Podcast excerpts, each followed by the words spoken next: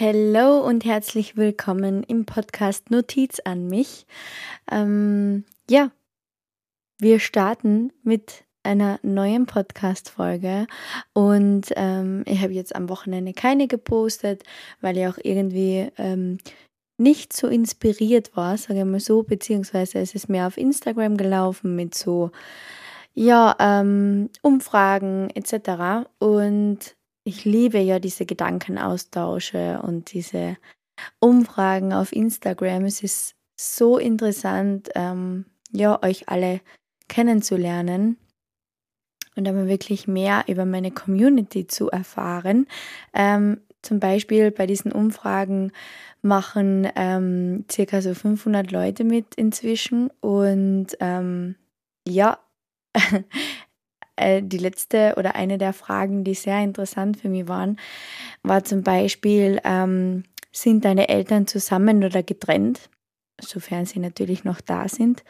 Und ähm, tatsächlich waren 50-50, äh, also tatsächlich waren 50 Prozent meiner Community ähm, 50 Prozent von meiner Community waren die Eltern getrennt, beziehungsweise leben ähm, entweder bei Mama oder bei Papa oder ähm, überhaupt schon alleine.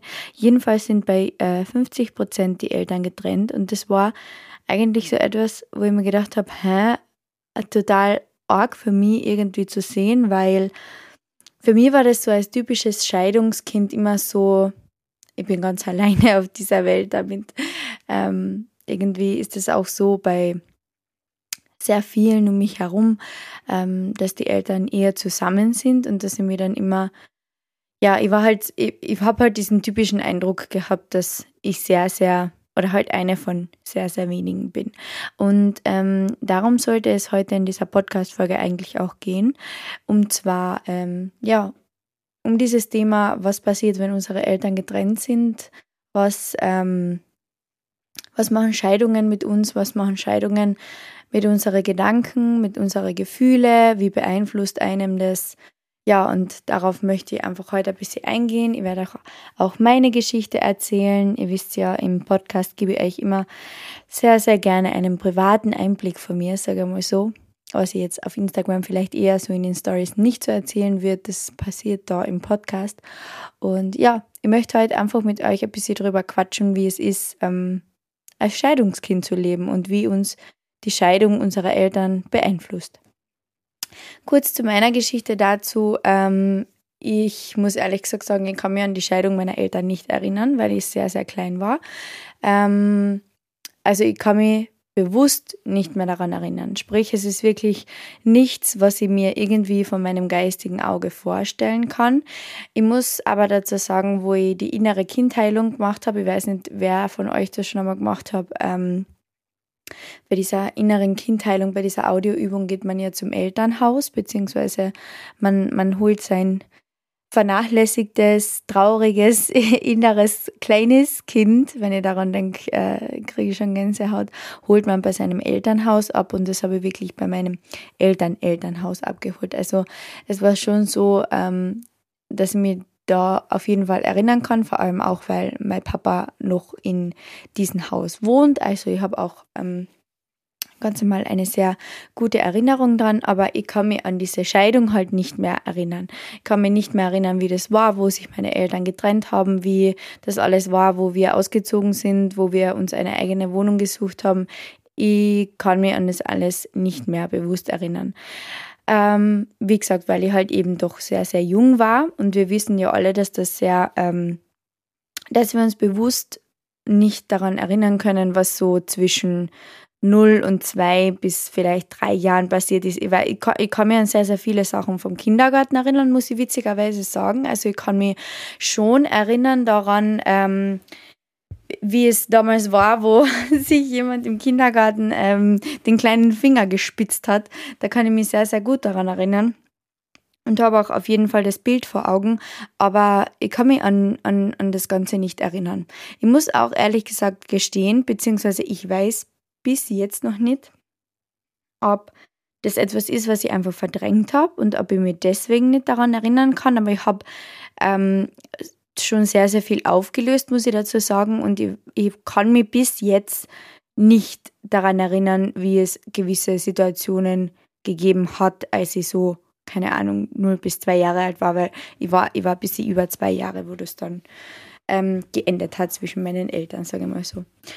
Ja, jedenfalls ähm, glaubt man ja gar nicht so recht, dass ähm, einen das so extrem beeinflussen wird, wenn man noch ein kleines Kind ist. Ich glaube, es ist auch was anderes, wenn man schon älter ist. Ich glaube, es ist was anderes, wenn du das wirklich bewusst vor der Auge rufen kannst, ähm, wie es damals war, wo sich deine Eltern getrennt haben. Ich, ich glaube, es ist auch was komplett anderes, wenn dir das in der Jugendzeit passiert, wenn du wirklich ganz genau weißt, okay, so und so, oder ganz genau weißt, ganz genau wissen tut, tut man das als Jugendlicher auch nicht, wenn man sich irgendwie immer auf eine Seite schlagt.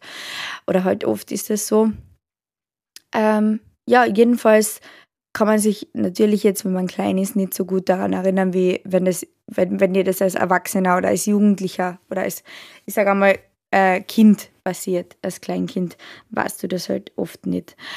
Und ja, wie gesagt, ich kann mich überhaupt nicht daran erinnern. Ich muss auch dazu sagen, wir sind schon immer eine riesengroße Patchwork-Family. Also ich muss ehrlich gesagt gestehen, ich kenne das gar nicht anders, eben weil ich das auf bewusster Ebene, äh, ich, ich kann es nicht heraufrufen. Also ich, ich kann mich an die Zeit nicht erinnern, wo ich noch in meinem Elternhaus gelebt habe, ähm, wo ja, wo das alles einfach noch nicht so war, wie es jetzt ist. Ich muss sagen, meine Mama hat einen ähm, extrem lieben Partner dann kennengelernt, der für mich auch ja quasi wie ein, wie ein zweiter Papa war schon immer ähm, und auch ist immer noch. Und ja, ich, wie gesagt, ich kann mich an dieses ganze, an dieses ganze Drama damals oder an diese ganze, an diese ganze Geschichte nicht erinnern. Was ich auch äh, dazu sagen muss und was ich auch äh, jetzt schon sehr, sehr oft gehört habe. Ich habe nämlich ähm, ein, zwei Scheidungen erlebt, noch im Nachhinein von Freunden oder von in der Familie oder wie auch immer. Ähm, meine Eltern haben dieses, die, diese schmutzige Scheidung, so wie man das so schön sagt, das war da nie der Fall. Also ich kann mich wirklich immer nur an ein, an ein schönes Familienverhältnis erinnern. Ähm, ich weiß schon, also meine Mama hat mir, mir immer alles erzählt und auch mein Papa hat mir alles erzählt und, und das war, also bei, bei mir als Kind war das halt nie so, dass ich irgendwie zwischen zwei, zwischen zwei Stühlen gestanden bin. Ich habe nie das Gefühl gehabt, als Kind, ich muss mir entscheiden. Bei uns hat es das auch nicht gegeben, dass die Mama irgendwie den Papa geredet hat, schlimm, und der Papa über die Mama oder wie auch immer. Also das waren wirklich Sachen, die jetzt im Nachhinein immer wirklich erst bewusst worden sein, wie, wie, bei, bei wie vielen es eigentlich ganz anders abläuft. Also bei mir war es echt immer so, und da klopfe ich auf, auch auf Holz. Ähm, meine Eltern haben sich wirklich nie irgendwie gestritten oder sonst irgendwas. Das war kein Drama, das, das war einfach kein Thema und fertig. Vor allem, zumindest war es kein Thema für uns Kinder. Und ähm, ich habe ich ja ein Buch schon öfter vorgestellt, jetzt bei Instagram, was ich momentan lese. Und in diesem Buch ähm, war jetzt auch ein Kapitel, wo es darum gegangen ist, dass wenn man sich wirklich trennt von dem Papa oder von der Mama, von deinem Kind, dann sollte man das Kind da einfach raushalten. Das ist, das ist Punkt Nummer eins. Natürlich, natürlich wird ein Kind es mitkriegen und natürlich wird ein Kind sich vielleicht irgendwo eine Meinung bilden, sage ich mal so. Aber ich finde es ganz, ganz wichtig, dass man ja dem Kind einfach kein, kein, keine schlechten Sachen einredet. Natürlich kann es sein, dass du als Mama so unglaublich enttäuscht bist von dem Papa und, und keine Ahnung, hat er die betrogen oder wie ich immer, kann natürlich auch umgekehrt genauso sein, dass der Papa die Kinder bekommt und die Mama ist so unglaublich ähm, enttäuschend gewesen. Aber ich finde halt immer, und das ist in dem Buch auch so schön beschrieben, man sollte eher die guten Sachen rausnehmen, anstatt ständig nur über den, über den, über den Papa oder über die Mama herzuziehen, wenn sie nicht im Hause ist. Das geht meiner Meinung nach gar nicht. Ich muss ja sagen, ich habe das nie erlebt, aber, oder zumindest ich selbst habe es in meiner Kindheit nie erlebt oder wir mussten das nie erleben, aber ich kenne ich kenn ein, zwei Paare, sage ich unter Anführungszeichen, die sich scheiden haben lassen oder die sich getrennt haben, wo die Kinder einfach so extrem beeinflusst worden sind von Mama und Papa oder meistens, es war, es war extrem von Mama. Also ich kenne nur die Geschichte von enttäuschten Müttern, die dann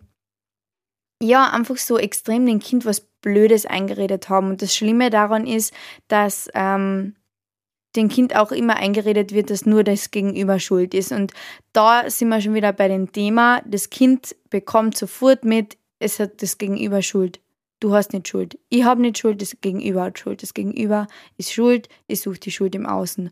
Und das ist so etwas, was dann automatisch wieder das Kind beeinflusst, weil wenn du als Elternteil nicht nach innen schaust und nicht schaust, okay, was war vielleicht mein Fehler, was habe vielleicht ich falsch gemacht, was war, was war von mir nicht gut und du, du erzählst dem Kind ständig nur, dass du alles richtig gemacht hast und der Papa oder die Mama, wie auch immer, wer sich dann von wem getrennt hat, hat alles falsch gemacht und das war alles nur schlecht. Ich finde das einfach nicht richtig. Ich finde das nicht in Ordnung und ich finde, dass zu einer Scheidung das ist jetzt meine Meinung, aber ich finde, dass zu einer Trennung immer zwei gehören. So wie zu einer Beziehung zwei gehören, gehören auch zu einer Trennung zwei dazu. Und ich finde es halt immer so schlimm, wenn die Kinder dann mit dem einen Elternteil mitgehen und dieser eine Elternteil zieht dann über einen anderen her, als würde es kein Morgen mehr geben. Und das sind Sachen, die gehen einfach gar nicht, weil das beeinflusst ein Kind so extrem, das glaubt man gar nicht.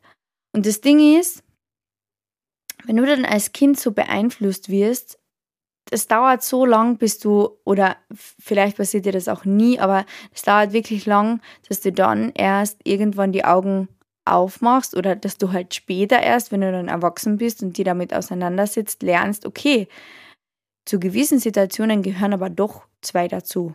Und es ist nicht immer nur einer schuld. Und es ist nicht immer nur der Papa schuld oder es ist auch nicht immer nur die Mama schuld, sondern es gehören einfach immer zwei dazu. So wie zwei dazu gehört haben, dass wir überhaupt auf der Welt sind. Das ist Fakt.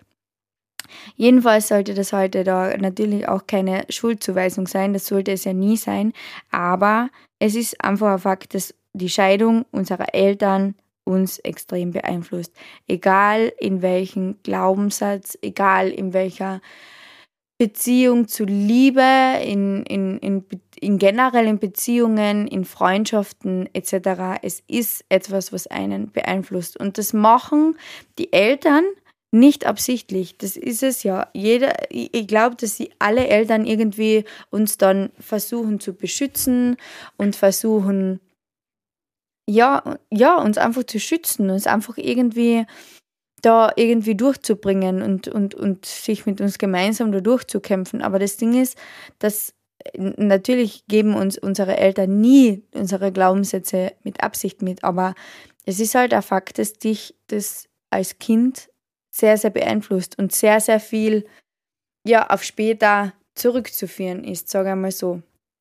Weil es kann zum Beispiel sein, dass, dass du vielleicht dann ähm, diesen typischen, das ist es ja, es ist ja total witzig, aber viele, viele Frauen haben diesen typischen Papa-Komplex, die dann irgendwie in einer Beziehung versuchen, ähm, ja, ständig, ständig die, die Vaterfigur irgendwie in dem Partner zu suchen. Das ist immer wieder ganz interessant zu sehen.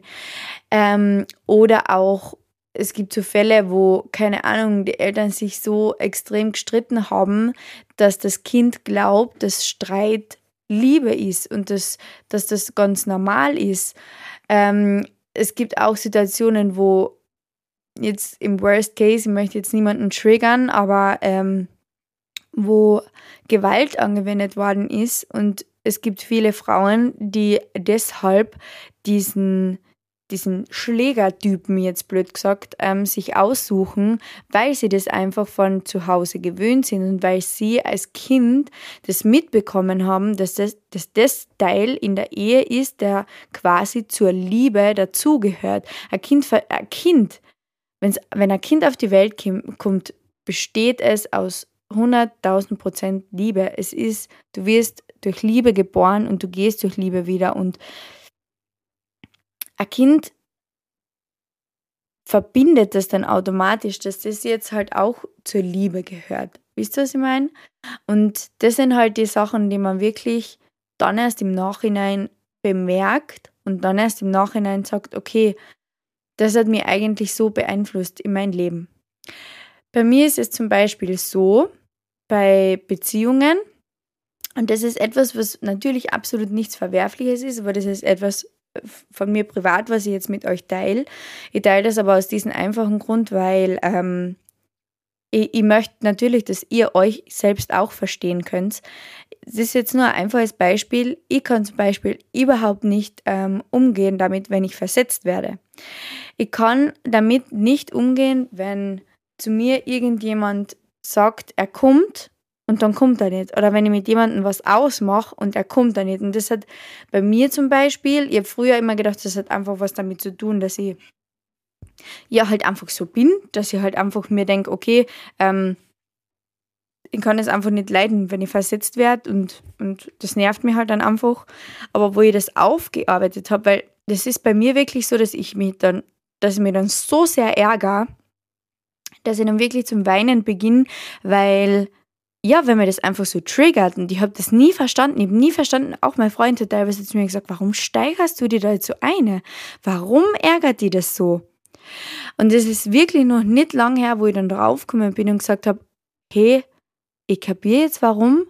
Es ist nämlich zum Beispiel etwas, ähm, wo mein Papa zum Beispiel, keine Ahnung, mit uns was ausgemacht hat und, und dann vielleicht halt zwei, drei Stunden später gekommen ist oder auch irgendwie das dann verschoben hat oder nicht gekommen ist, wie auch immer, wo ich heute mir denke, aha, davon ist das alles abhängig und das hat es, wisst ihr, wenn ihr dann einmal herausfindet, woher das alles kommt, ist es so einfach zum Auflösen, weil ihr denkt, oder weil ihr dann wisst, okay, das kommt von früher. Das kommt von früher, das kommt aus meiner Kindheit, das kommt einfach davon, dass ich das Gefühl mitbekommen habe. Und dann könnt ihr das peu à peu anfangen aufzulösen. Und das Ding ist, unter jedem Glaubenssatz kommt noch ein Glaubenssatz. Bei mir ist zum Beispiel, nehmen wir jetzt an, bei mir ist das oberste Ding, ähm, bei mir ist der oberste Glaubenssatz jetzt, okay, derjenige versetzt mich, das ist eine Katastrophe. Oder nehmen wir den Auslöser her, so, okay. Mein Glaubenssatz dahinter ist, dieserjenige kommt nicht, weil ich es nicht wert bin. Dann haben wir schon diesen Glaubenssatz, ich bin es nicht wert, dass die und die Person sich mit mir trifft. Warum bin ich es nicht wert? Glaubenssatz drunter, weil ich nicht gut genug bin. Okay, ich bin nicht gut genug. Glaubenssatz drunter. Warum bin ich nicht gut genug? Weil ich als kleines Kind, als sich meine Eltern getrennt haben, vielleicht, ähm, ja, vielleicht nicht diese Beachtung bekommen habe und mich schon immer haben müssen allein irgendwie durchkämpfen und ich deswegen vielleicht nicht gut genug war. Wisst ihr, was ich meine? Und das war nichts, was mir meine Eltern mit Absicht mitgegeben haben, aber es ist trotzdem etwas, was mich triggert, schon mein Leben lang oder getriggert hat. Noch ein Beispiel von mir zum Beispiel. Ich bin, oder ich bin, das ist immer so ein Satz, mit dem muss man sehr aufpassen. Ich war zum Beispiel so jemand, der gesagt hat, okay, ich möchte ja unbedingt einmal etwas im Coaching-Bereich machen. Ich möchte ja unbedingt einmal ähm, vor allem Kindern und Jugendlichen helfen. Ich möchte auf diese innere Kindheilung noch mehr eingehen. Ich möchte Glaubenssätze bearbeiten. Ich möchte, das ist einfach dieses Thema, was mir, glaube ich, liegt und wo ich, glaube ich, wo, wo ich einfach Fuß fassen möchte. Ich möchte einfach, dass irgendwann in meinem Leben ein, ja, ein Coach sein und ein Mentor sein. Und ein großer Glaubenssatz von mir war zum Beispiel, dass für alles, was ich mache, ich unbedingt ein Zertifikat und einen Ausweis brauche. Dass ich unbedingt das vorlegen muss, dass ich dieses Seminar bestanden habe. Am liebsten hätte ich für alles, was ich bis jetzt gemacht habe, für jedes, für jedes Coaching irgendwie zum Schluss ein Zertifikat kriege. Für mich war das etwas, das hängt man an die Wand und das braucht man einfach. Das ist auch etwas, was wir zum Beispiel von der Schule mitgeben kriegen. Wir, wir kriegen alle unser Zeugnis. Das ist etwas, unser Zeugnis ist etwas, mit dem wir zur nächsten Schule uns bewerben gehen können. Wenn wir das nicht haben, dann, dann, ja, dann, dann können wir quasi nichts vorlegen. Dann haben wir quasi keine Identität. Wisst ihr, was ich meine? Man braucht für alles bei uns irgendwie einen, einen Ausweis, eine, Bescheinigung, dass du das machen darfst. Und ähm, das war es bei mir auch. Also ich habe ähm, dann mir Gedanken drum gemacht, wie ich das jetzt machen werde und wie ich das angehen werde. Und das war auch etwas, das ich, wo ich gesagt habe, okay, ja, mh, mm, ich, ich, ich habe extrem viel Wissen schon und ich habe mich darauf weitergebildet, aber ja, wer weiß, ob ich das überhaupt darf, weil ich habe kein Zertifikat. Und das war etwas, Werbung an dieser Stelle für die Diana Delo. Das ist etwas, was ich bei ihr bei einem 1 zu 1 Coaching gelernt habe, hat sie zu mir gesagt, glaubst du ernsthaft, du brauchst für alles, was du machst, musst du irgendwas vorlegen? Und sage, ja, eigentlich schon. Also das ist schon ein großer Glaubenssatz von mir. Okay, warum? Ja, weil wenn mir dann jemand fragt, dann, dann muss ich das ja vorlegen können. Und wenn ich das nicht machen kann, dann, dann bin ich ein schlechter Mensch. Okay, passt. Ich bin ein schlechter Mensch, wenn ich etwas nicht vorlegen kann, wenn ich kein Zeugnis dafür habe. Okay, ähm, ein Glaubenssatz drunter. Warum glaubst du das? Ja, weil ich es sowieso nicht wert bin. Warum sollten denn die Leute mir zuhören? wenn ich den Beweis habe, dass ich etwas machen kann, damit sie mir zuhören, dann können sie mir erst zuhören. Aha, okay. Das heißt, ich habe schon einmal Schiss, dass mir die Leute nicht zuhören könnten. Dass die Leute das, was ich mache, nicht, nicht, nicht brauchen. Dass die Leute das, was ich sage, vielleicht einfach gar nicht machen. Ja, dass das einfach niemand braucht. Okay, ein Glaubenssatz drunter. Warum glaube ich das? Warum glaube ich, dass das, was ich sage, niemand braucht? Ja, weil das halt schon schon immer so ist, weil es in der Schule schon so war. Ich war ein sehr aufmüpfiges Kind und immer hat jemand zu mir gesagt, halte Klappe, setz dich hin und gib Ruhe. Das, was du zu sagen hast, das will niemand hören. Das interessiert niemanden. Mach deinen Mund zu. Ah, okay, es kommt also aus der Kindheit.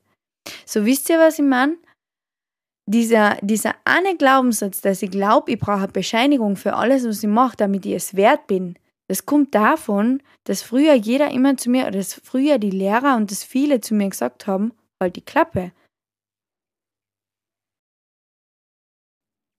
Also ihr seht schon, alles, die, diese ganzen Situationen von früher, die beeinflussen einen so sehr, dass ihr später im Leben, wenn ihr vor irgendwas steht, euch wirklich Gedanken darum machen könnt, woher kommt das bitte?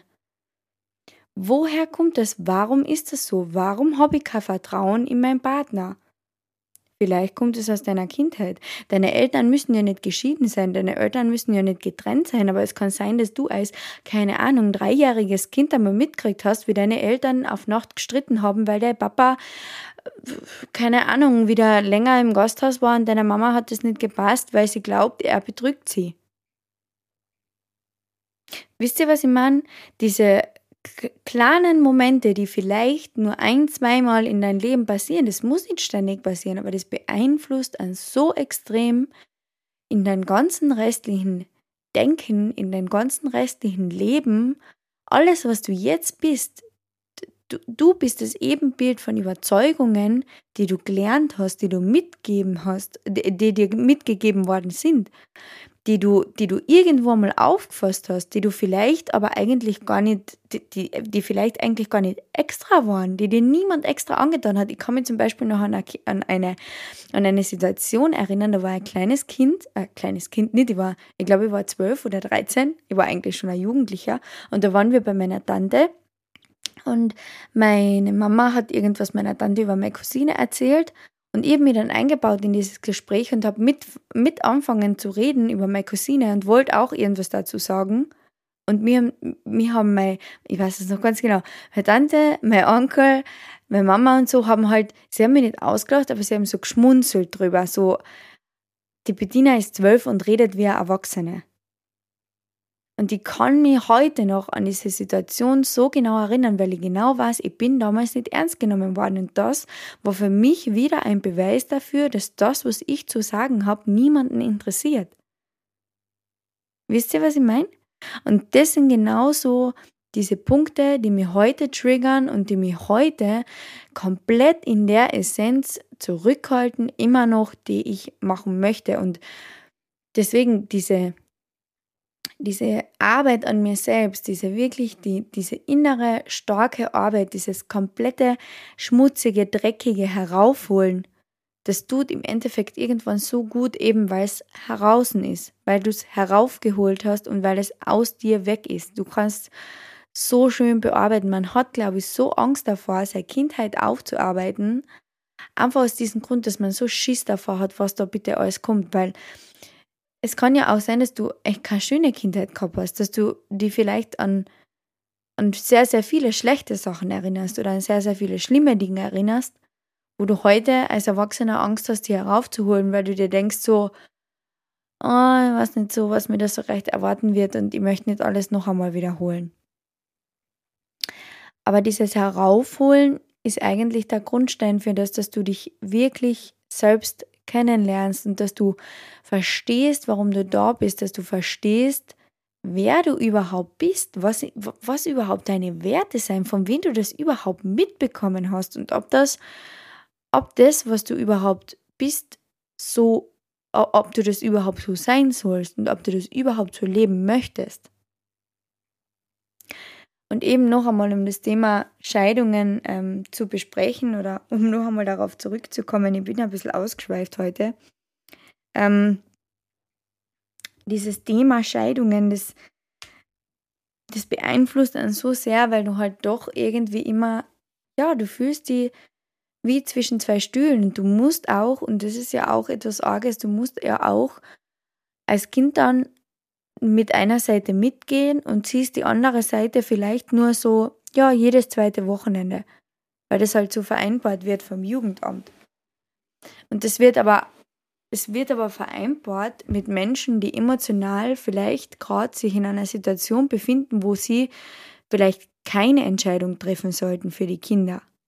Jetzt mal im Worst Case, aber eigentlich, wenn man so darüber nachdenkt, dass dass, dass sich zwei Menschen trennen, die eigentlich Kinder miteinander haben, die sich vielleicht, ja, wo der eine immer noch liebt und der andere vielleicht nicht oder wie auch immer, dass diese Menschen dann Entscheidungen treffen aus Groll und aus, aus Angst und aus Neid und aus Enttäuschung heraus, das ist eigentlich nicht richtig. Und das ist dann einfach etwas, was uns Kinder so extrem beeinflusst hat. Oder ja, ja, was uns einfach extrem beeinflusst. Es beeinflusst dann ja total, wenn man nur jedes zweite Wochenende irgendwie zum, zum Papa oder zur Mama fährt. Es beeinflusst an extrem, dass die Mama zum Beispiel zu Hause liegt und weint. Du als Kind gibst ja auch automatisch dem Papa die Schuld. Und ich sage jetzt nicht, dass die Mama das nicht tun sollte, weil natürlich sollst du deine Gefühle ausleben und natürlich sollte man sein Kind nicht irgendwie versuchen, ihm alles zu verheimlichen und ihm nichts zu erzählen, weil, weil das vielleicht halt einfach das Leben ist. Aber ich glaube, es ist halt einfach immer, ich glaube, es wäre viel einfacher, wenn man dann einfach sagt, hey, das sind meine Gefühle und wir arbeiten gemeinsam daran und ich verbirge sie jetzt nicht vor dir und ich erzähle dir, warum das so ist, aber du als Kind musst das nicht auch so fühlen. Weil ich glaube, als Kind fühlt man sich dann immer sehr verpflichtet, vor allem ähm, dem Elterngegenteil über, bei dem man wohnt. Oder zu, zu dem man halt, halt mitgehen müssen. Oder mitgegangen ist, wie auch immer. Man fühlt sich da immer irgendwie so verpflichtet. Man möchte niemanden enttäuschen. Man möchte nicht zugeben, dass vielleicht die neue Freundin vom Papa völlig in Ordnung ist und dass sie lieb ist und dass ich sie mag und dass ich sie gern habe man möchte ja die Mama nicht enttäuschen oder man möchte den Papa nicht enttäuschen, wenn man sagt, die Mama hat einen neuen Partner und der ist voll cool, der, der macht mit mir Sachen, der bringt mir alles bei, der. Wisst ihr, was ich meine? Man möchte eigentlich nie jemanden enttäuschen. Und das ist aber auch wieder etwas, was du als Kind nicht entscheiden kannst. Das ist als Kind, und das, das solltest du als Kind auch gar nicht entscheiden müssen. Oder du solltest dir als Kind auch überhaupt nicht so fühlen. Und genau aus diesem Grund ist es, glaube ich, vollkommen, vollkommen richtig, da kein großes Geheimnis draus zu machen und einfach zu sagen, ja, zu einer Trennung gehören zwei. Es hat nicht nur einer was falsch gemacht, es haben beide was falsch gemacht, dass es zu einer Trennung kommt. Das ist nun mal ein Fakt. Da könnt ihr euch gern die ähm, Podcast-Folge Die fünf Sprachen der Liebe anhören, wenn dein Partner eine andere Sprache der Liebe spricht als du und du erkennst seine Sprache nicht, dann ist das, als würdest, als wärst du Deutsche und dein Partner ist Spanier und du kannst kein Spanisch und er kann kein Deutsch. Ihr redet aneinander vorbei, ihr würdet euch nie verstehen. Und genau um das geht es eigentlich bei den fünf Sprachen der Liebe. Und genau sowas führt dann zu einer Trennung, wenn der eine dem anderen einfach nicht versteht und einfach, ja, einfach vielleicht mit seiner Sprache der Liebe spricht und ihm äh, und dem Partner das gibt, was er selbst gern hätte, aber das ist eigentlich gar nicht das, was der Partner braucht. Und genau aus dem Grund passieren dann so Sachen wie Trennungen, Scheidungen, Streit etc. Weil die Partner einfach nicht zusammenpassen, weil sie halt nicht das gleiche Gespräch führen und weil sie nicht die gleiche Sprache sprechen. Und wenn dann eben noch Kinder vorhanden sind, dann ja, wird einem, nehmen wir das Beispiel jetzt mit den Deutschen und den Spanier her, das taugt man nämlich gerade ziemlich gut. Du erklärst dann deinem Kind auf Deutsch alles so, wie es auf Deutsch die Bedeutung hat, aber der Papa kann auf Spanisch dem Kind nie das erklären, weil das Kind so oder so kein Spanisch verstehen wird. Wisst ihr, was ich meine? Also diese, diese Sprachen der Lieben, das wirkt sich ja nicht nur auf den Elternteil aus, das wirkt sich ja nicht nur auf den Partner aus, das wirkt sich eben auch auf die Kinder aus. Und wenn man dem Kind irgendwie immer etwas vorgibt und immer ja, auf, auf, vor allem auf seine Weise entscheidet und auf seine Gefühle schaut und nur seine Gefühle aus seinen Gefühlen heraus entscheidet, ist das einfach nicht richtig. Man sollte dem Kind die freie Möglichkeit geben, selbst zu erkunden, okay, wie ist derjenige zu mir? Weil es kann ja auch sein, dass der, freilich kann sein, dass dein Kind dann in dir einen total wunden Punkt auslöst, wenn es sagt, ich mag von Papa die Freundin gern. Die ist toll. Aber das hat nichts mit deinem Kind zu tun. Das ist etwas, was du dann mit dir ausmachen musst, weil das dafür kann dein Kind absolut nichts, dass du die jetzt dann so fühlst. Du fühlst dich so wegen dir. Da sind wir wieder bei dem Thema, niemand anderes hat Schuld, sondern immer du. Ja, das war jetzt ein bisschen ausgeschweiftes Gespräch von mir, aber das war irgendwie so aus meinem Herz heute außer. Es ist jetzt 22.25 Uhr. Ich werde die, die Podcast-Folge erst morgen hochladen, aber es war jetzt so ein Thema, wo ich einfach mal wieder was dazu sagen wollte. Und ja, in diesem Sinne wünsche euch jetzt noch einen ganz einen schönen Abend. Ich bin gespannt, ob ich euch ein bisschen zum Nachdenken gebracht habe über das Thema ähm, Scheidungen, Kinder etc. Ähm, ah ja, und etwas, was noch ganz, ganz viele Fragen ähm, bei jeder Fragerunde bei Instagram ist, wie fängt man denn mit diesen ganzen Aufarbeiten überhaupt an? Ähm, es gibt ganz, ganz viele Fragen zur Selbstreflexion. Es gibt ganz, ganz viele Bücher, die euch dabei helfen. Die habe ich übrigens auch bei Instagram überall reingepostet. Eins der allerliebsten Lieblingsbücher von mir ist das Mögest du glücklich sein von der Laura Melina Seiler. Dann ähm, The Secret und das Sechs-Minuten-Tagebuch. Beim Sechs-Minuten-Tagebuch füllst du das natürlich auch schon selbst aus. Aber ja, wie fängt man an? Man fängt mit, mit Büchern an, mit Podcasts, mit einfach ein bisschen umgoogeln, einfach ein bisschen schauen, einfach ein bisschen reflektieren. Man muss da, es, es gibt da kein Leitfaden. Man fängt einfach an, ein bisschen was von sich heraufzuholen und dann kommt eins nach dem anderen. Ah ja, was ganz, ganz toll ist natürlich, da ist auch noch das Kind in dir muss Heimat finden. Das ist natürlich auch ein ganz, ein ganz ein tolles Buch für das Thema. Und ja, fangt einfach an. Geht einfach den ersten Schritt. Geht einmal bei Pinterest rein und Schreibt einfach rein Fragen zur Selbstreflexion und dann macht das einmal und dann schaut mal, was dabei rauskommt. Das ist echt ganz, ganz interessant. Bestellt euch die Bücher. Das Kind in dir muss Heimat finden, mögest du glücklich sein und The Secret, das sind schon einmal drei Bücher, wo man wirklich sagen kann, okay, damit kann ich arbeiten und auch die 6 Minuten Tagebuch. Und dann glaubt mir, dann eröffnen sich ganz, ganz neue Wege, die, über die ihr euch zuerst gar nicht im Klaren wart. Ich wünsche euch einen ganz, ganz schönen Abend und vielen Dank fürs Zuhören. Bye!